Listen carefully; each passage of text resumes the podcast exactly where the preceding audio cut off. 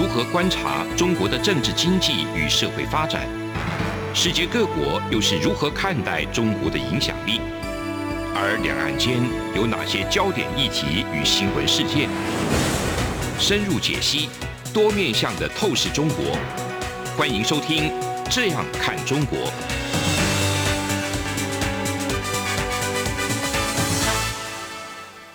各位听众朋友，大家好，这里是央广的《这样看中国》，我是富察，我是张震。好，我们继续聊这个岭南的主题的第五集哈，最后一集。我们今天聊的主题是广西，嗯、要把岭岭南讲完了。那讲完，那然后这个我们知道广西今天是一个壮族自治区嘛，所以我们想从壮族的角度来看待广西，为什么会有这个壮族出现？然后这个壮它意味着什么？我觉得这里面也让我百思不得其解。因为今天我们讲岭南时候，其实。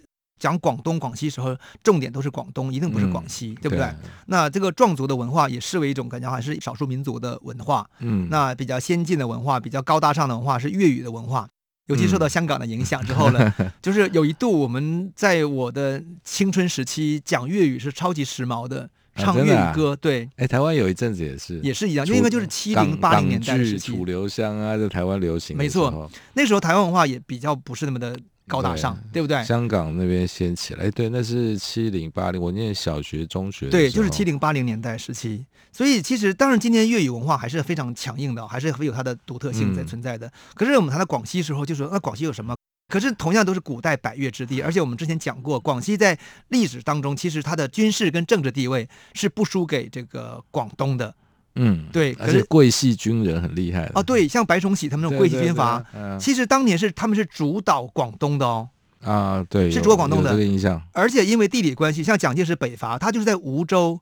在梧州进行北伐，因为梧州上去就是湖南呐、所以蒋介石北伐也是走梧州这边，也是走江西，不是不是翻，不是翻南岭，啊、对，也是走梧州灵渠那边，直接就是杀到湖南去，湖南去了。哦、然后太平天国也是这个路线呢、啊，所以你就知道广西、湖南这个蒙古人把这个湖广设为一个大区是非常合理的。合理的，嗯、对。那宋代人把广东、广西分开，那个是是非常错误。就是要破坏，没有，就是破坏结构啊。破坏结构的目的是加强中央集权。嗯，好，这是我们之前讲过的一个概念。所以今天的广西就是觉得好像只剩下壮了哈，就是、嗯、啊，就是 是现在壮了，很强壮。可是可是这个壮在原来意思不但不强壮，而且是非常的卑贱的一个、啊、真的污污名化的一个名词哈。我们我们后面会谈到这个壮的概念。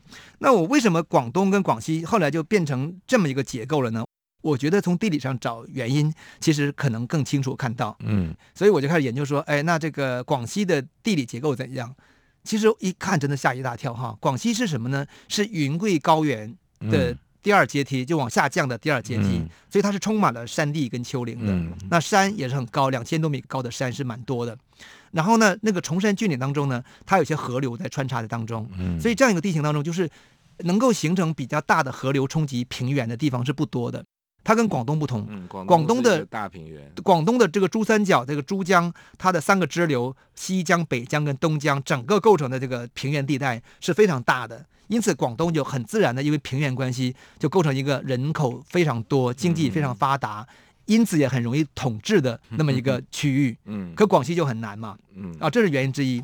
然后我再去看这个平原结构。我就发现说，对我们如果把视野拉大哈，我们想看从秦朝角度看哈，从秦始皇角角度看和汉武帝看，嗯、他们当年把岭南打败之后，嗯，他不是设什么三郡九郡吗？嗯、汉武帝设的那个九郡，他九郡之上设一个叫交趾部，嗯，交趾部就是就是越南那边，在越南对，那、嗯、我就想说，为什么他把这个交趾部设在越南呢？也就是说，这个岭南的九郡的上级的监理中心是在越南的河内。嗯、答案一看，哇，原来。红河三角洲更大，更大。红河三角洲比这个珠江三角洲还大，大两三倍，大两三倍。嗯，你看红河三角洲是一一万五千平方公里，对不对？嗯。然后珠三角是六千平方公里，嗯，对吧？将近是两点八倍、两点六倍左右大大小嘛。嗯。所以你会看到是说，那是一个蛮合理的一个选择。嗯。就是那个地方一定是人口多，然后经济相对发达。嗯。如果一旦控制了以后，那个当地的税收。就是比较丰富，对，就比较丰富，所以那个就是从汉帝国角度思考的一个、嗯、一个情况。可是广西就没有这样的平原结构哦。广西你看，广西比较大的平原就是柳州，嗯，柳州也不过就是一千八百平方公里而已。那像桂林啊、南宁啊，我们叫得出名字的这些城市，其实都是小平原哦。嗯，只有小平原才有才能形成城市嘛，在河流旁边形成的城市都很小。像南宁的平原的大小是三百八十多平方公里，嗯，那台北多大？台北平原多大？平地 呃盆地两百四十三，哇，比台北大。就是实际上你可以想象说，在广西里边就布满了像台北比台北略大，或者像宜兰那么那样大小的那么一个平原空间，嗯、其他都是山地，那你要翻山很困难。这就是广西不会形成一个大的。对，我觉得这个地理结构是城邦，哎，是导致今天的这个广西，他们就是没有办法像广东那样形成一个大的一个聚居区，以及形成一个更大的一个文化带的一个原因，它就必然很分散，嗯、就是很多人群就被切割开，就形成一种文化马赛克的一个结构。嗯，所以你看这种特点呢，其实跟云贵是很接近的哦。对，就是地什么地无三里平啊。对对对对对，所以很接近，就是像昆明都是什么坝子文化，那个坝子就是一个坝子就是一个小平原嘛。嗯。所以基本上来说，像昆明、大理都是比较这云南比较大的那个坝子，大的盆地和平原。也就是说，只有上面才有，其他地方就是高山峻岭。嗯。那因此来说，今天我们讲云南、贵州、广西是中国西南地区少数民族最多的几个省份，原因也在这里。啊，这就是我觉得。今天的广西没有办法像广东一样以粤语为中心啊，顶多北边的山区有些客家语，或者东边的地方有潮汕语存在。可是广西就变成有好多民族，各种不同语言，对，就出现了。那像呃河内就是红河三角洲就出现一个京族，嗯，就是越南的主体民族嘛。那广州就是就是粤语族群，嗯，可是广西就只能是以所谓 以所谓的壮语为中心，还有什么苗瑶？对，我们小时候学是苗瑶，对。苗瑶、彝、壮、傣这个黎族，就这些、嗯、这些民族的这个到处分布的一个。所以壮是这些苗瑶等等族的一个总称吗？还是它其实是其中一个族？这个语言上是这样的，语言它是等于说我们今天这个来分数都是其实以语言来进行分，就是苗语跟瑶语，然后壮语跟泰语，嗯，泰国话的泰语或傣或傣语，嗯，好，他们其实都是一种非常接近的语言。但是他们之间的交换也是有一些困难的，嗯，所以我们从语言分类当中就把它定义成这个民族，就是民族分类当中最根本的就是以语言为第一前提，嗯，那他们这些为什么他们存在那么多不同的语言呢？就是跟刚才我们讲那个地理结构有密有密切的关系的。那同样像比如说像广西的这种平原结构里面，就是普通话、西南官话就很容易进去，嗯，对不对？西南官话，比如说像以前都有个段子叫难受香。兰寿香菇，就是一个南宁小伙子，他失恋了嘛，他的视频他说哦难受香菇，大家就觉得哎什么意思？他说的是难受想哭啊，因为失恋难受想哭。那这个难难受香菇，它其实就是属于夹杂了所谓的粤语，然后壮语跟南宁南宁的官话的一种新的一种所谓的普通话。其实我觉得这都非常合理，比如像我们从前小时候会说。我们现在讲，我们叫国语，对，然后会讲台湾国语讲话。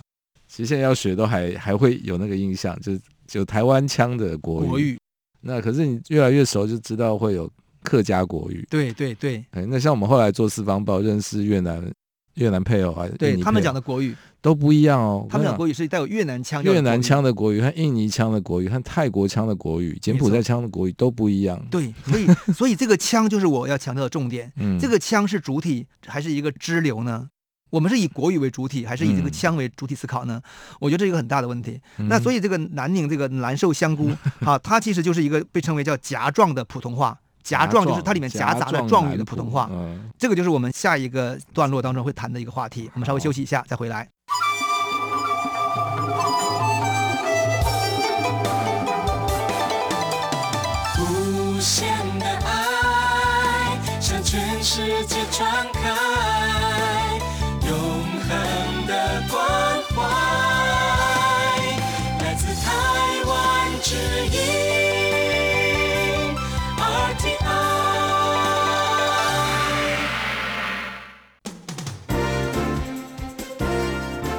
从两岸、国际、历史、文化与财经等角度透视中国的《这样看中国》节目，每周一到周五晚间九点三十分到十点在中央广播电台播出。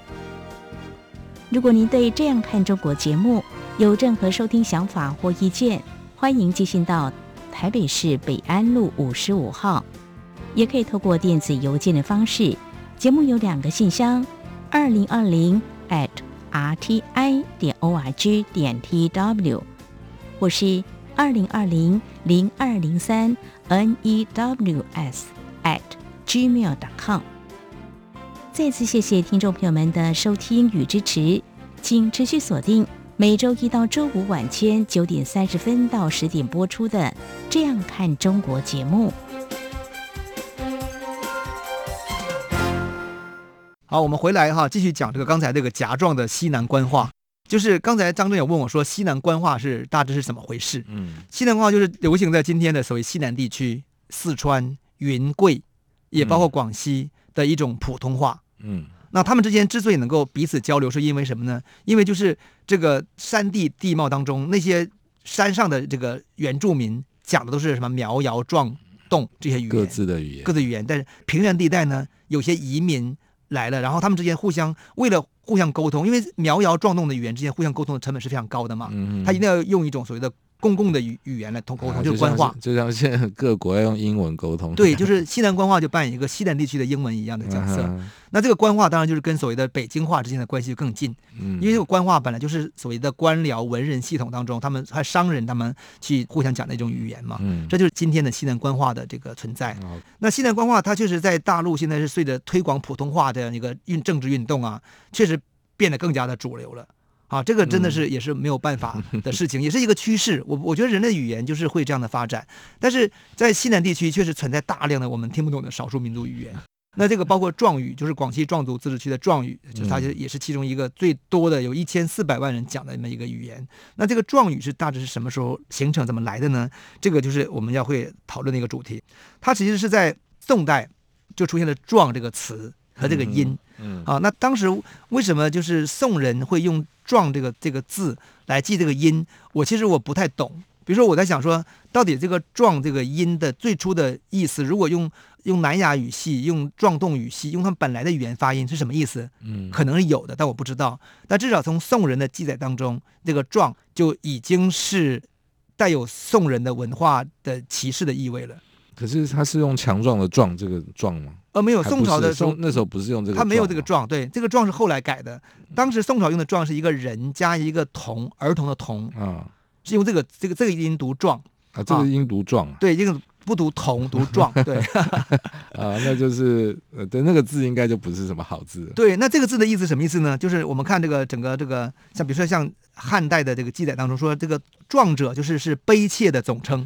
就是奴隶跟小老婆的总称，你看，就是宋人就是这样来看待这些 壮族的先民的哈，就是他们认为是这个，他们就是那种奴仆啊，而且是未成年的奴仆，哇，因为这个“壮”的意思表明是未成年，嗯，你是一种被奴役、被支配的未成年的奴仆的概念。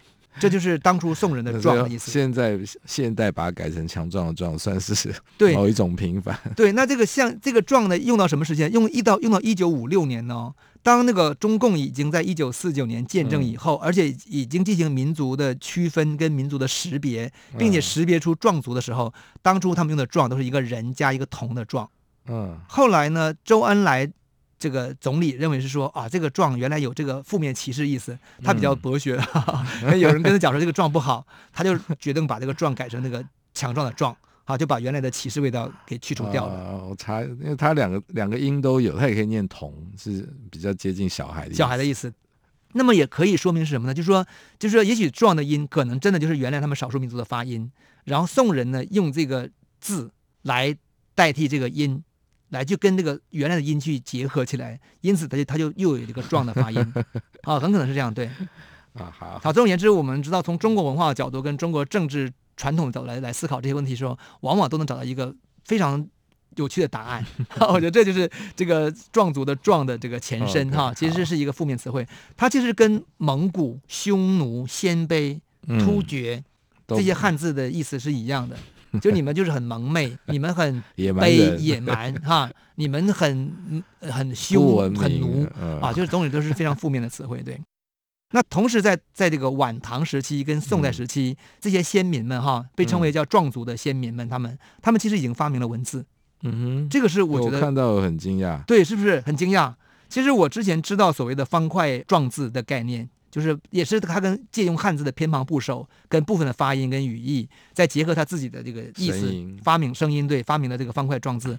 我其实看到我也其实吓一跳。我虽然很早就知道有这个东西存在，我的吓一跳是什么呢？就是说，第一个哈，他们在晚唐跟宋代就有使用这个文字，他们大致有四千八百到五千个上下的一个壮族文字，其实就日常用语就全够了。嗯、对，当地的宋代文人也记载是说，说他们这些当地的这个边远地区的这个非常俗陋的语言呢、啊、哈，他们不管是在诉讼啊，还是在这个记载族谱啊，还是什么商业商业往来时候，他们用那个土俗书。土就是土地的土，俗就是俗气的俗。嗯、他们用的土俗书不是用我们非常高大上的汉字哦，是用土俗书。他说，连桂林这种地方啊，都用土俗书。嗯、他的意思是说，连桂林这样一个非受受我们汉化影响这么一个、哦、反攻汉文化圈，对，连当地都用土俗书，可见这个土俗书的力量有多强大。这是宋代文人范成大的就需要的记载。比如像越南也是，越南的这个汉南嘛，汉南字，对对，汉南字的历史就会更长，不像。可能壮族的这个这种壮族文字，对，可能比较短就被消灭掉了。他没有，今天还用哦，还用吗？今天还用，今天这个壮族还在用哦，今天还在用哦。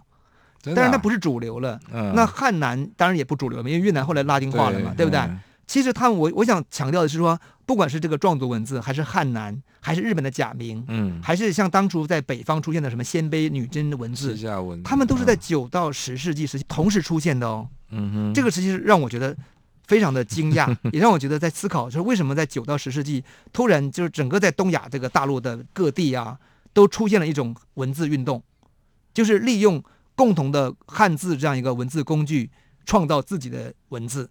我觉得这都是在九到十十十世纪发生的，这是一个非常值得大家去思考的现象。这样的研究其实很少，而且也不是很主流，因为我们都被汉字给蒙蔽住了。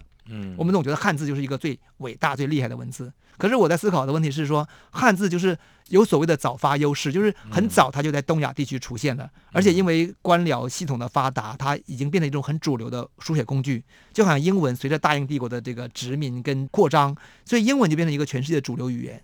那当你拥有这个一个主流的工具的时候，其实你再去创造一种文字是没意义的。或者是没有优势的，对，照用它的就好。所以我们大部分时间现在都用英文嘛，对不对？或者我们利用我们英文跟我们自己的发音结合，我们出现了 Singlish，或者出现什么 什么澳洲的英文，或者是哪里英文，都都是很合理的。对。那同样在当时在东亚地区的九到十世纪，汉字也是一个主流的公共语言，把它当成工具来思考，各地就利用的工具创造自己的文字，发明自己的文字，就是我觉得这是很合理的解释。那并不能够证明说这个汉字就是一个中国的。只能只有中国才拥有的一个唯一拥有的一个东西，你们别人不不配用，不能用。它是一个公共公共财的概念，这是我现在的理解。这个事情，我觉得这个壮族文字的这出现哈，是让我觉得蛮有趣的，非常值得思考的一个。而且如果你说都是在九到十世纪前后，有没有可能是那时候的造纸的技术？突然有一个长足的进步，所以比较容易书写。书写，而且我嗯有道理。我觉得从技术呃来思考，就是当我们开始要可以书写了，然后我们、嗯、可是我要书写我们自己的语音的时候，我们没有办法时候呢，我们只好去借用汉字作为作为工具。对，从前也许也可以用，嗯、只是就因为没有记录，没有传承嘛。但是我我自己还有一个另外思考，就是我觉得在九到十世纪有一个整个东亚民族大觉醒的一个情况。哦，就是你看，像日本时期，日本就很明显，日本就是在他就突然意识哦，我是日本大和民族，我我我跟唐帝国不一样。那鲜卑、女真、西夏都是在北部建立政权，嗯，我会觉得那个整个是个一个民，越南也是在那个唐末才开始才出现独立嘛，结束北蜀时代嘛，所以我认为是一个整个的一个民族大觉醒，然后因此他们要产生自己的语言文化的需要，这是我的想法。也很对，好，我们稍微休息一下，最后再再再讲这个壮族。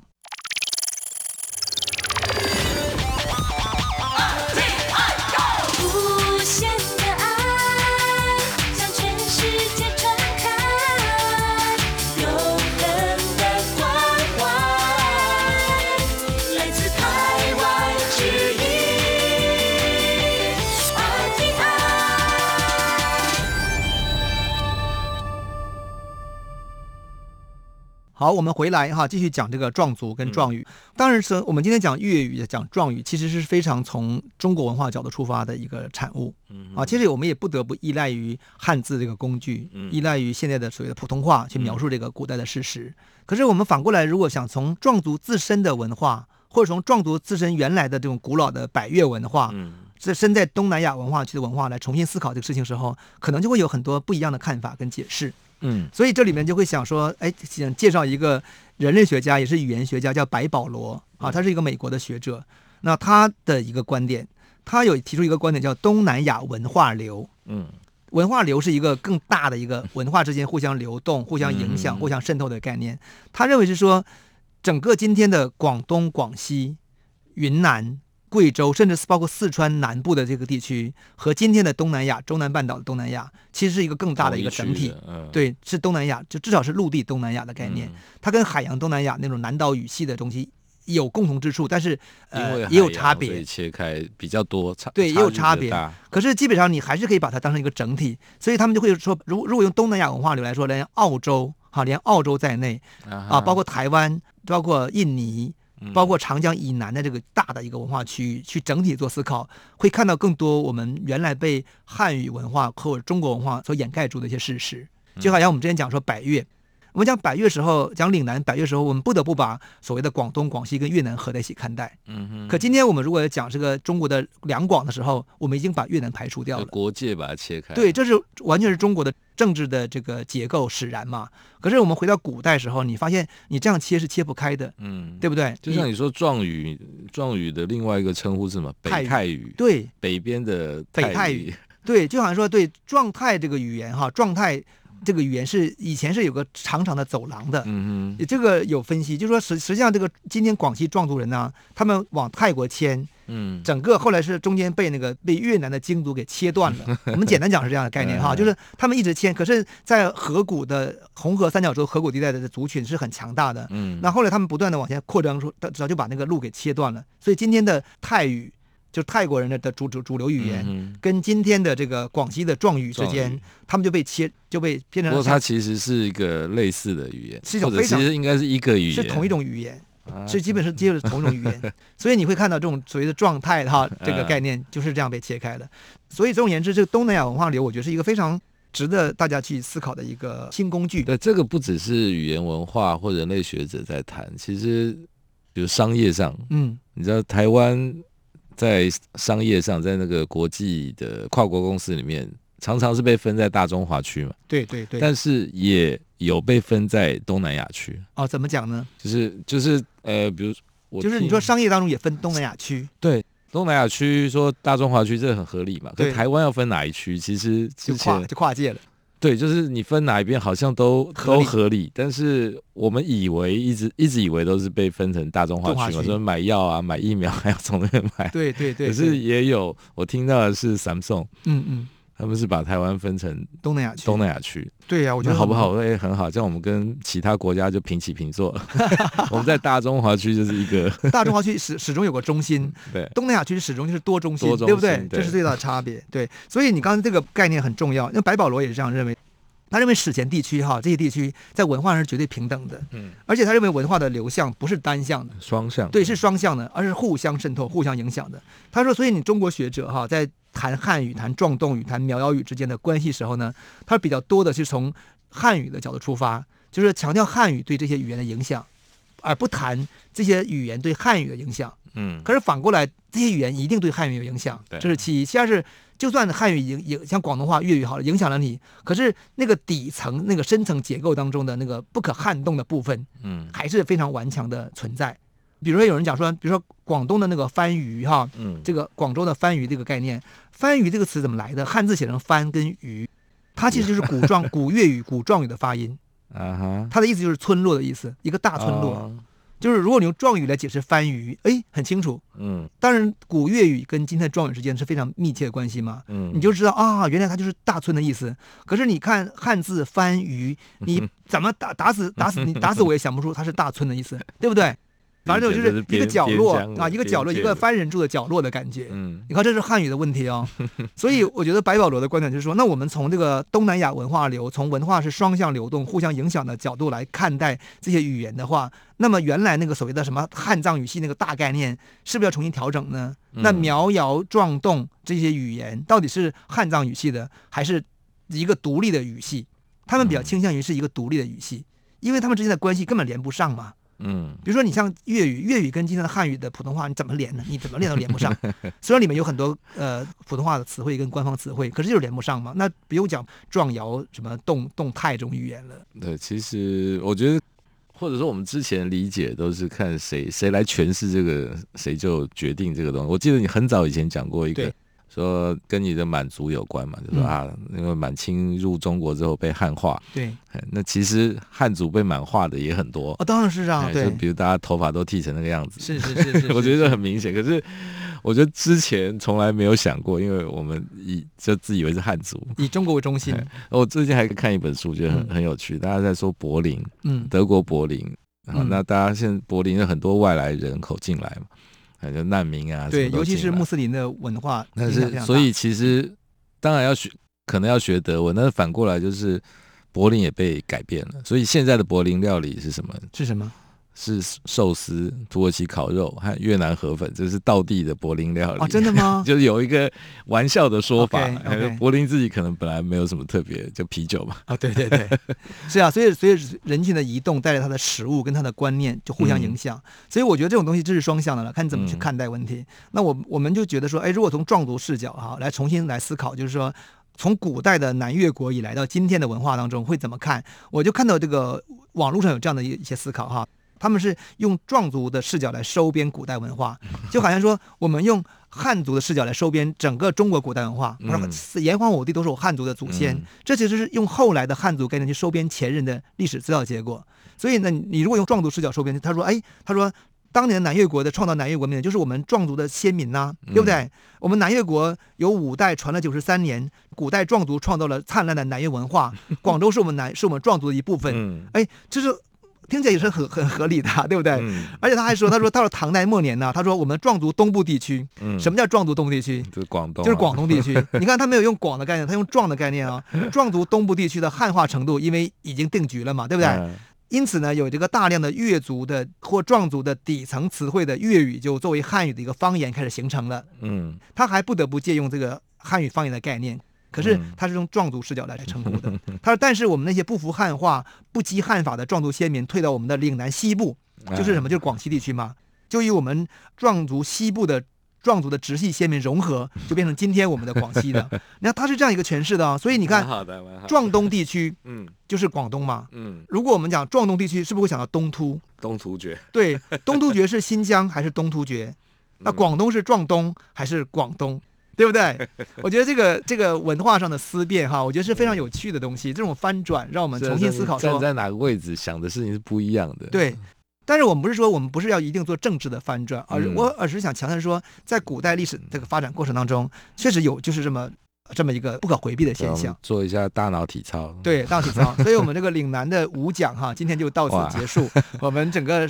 我相信是希望带领大家一起去翻转古代这个岭南地区今天的广东广西的这个文化跟历史。嗯、好，谢谢大家，谢谢富察，谢谢大家。从两岸、国际、历史文化与财经等角度透视中国的《这样看中国》节目，每周一到周五晚间九点三十分到十点在中央广播电台播出。如果您对《这样看中国》节目，有任何收听想法或意见，欢迎寄信到台北市北安路五十五号，也可以透过电子邮件的方式。节目有两个信箱：二零二零 at rti 点 org 点 tw，或是二零二零零二零三 news at gmail.com。再次谢谢听众朋友们的收听与支持，请持续锁定。每周一到周五晚间九点三十分到十点播出的《这样看中国》节目。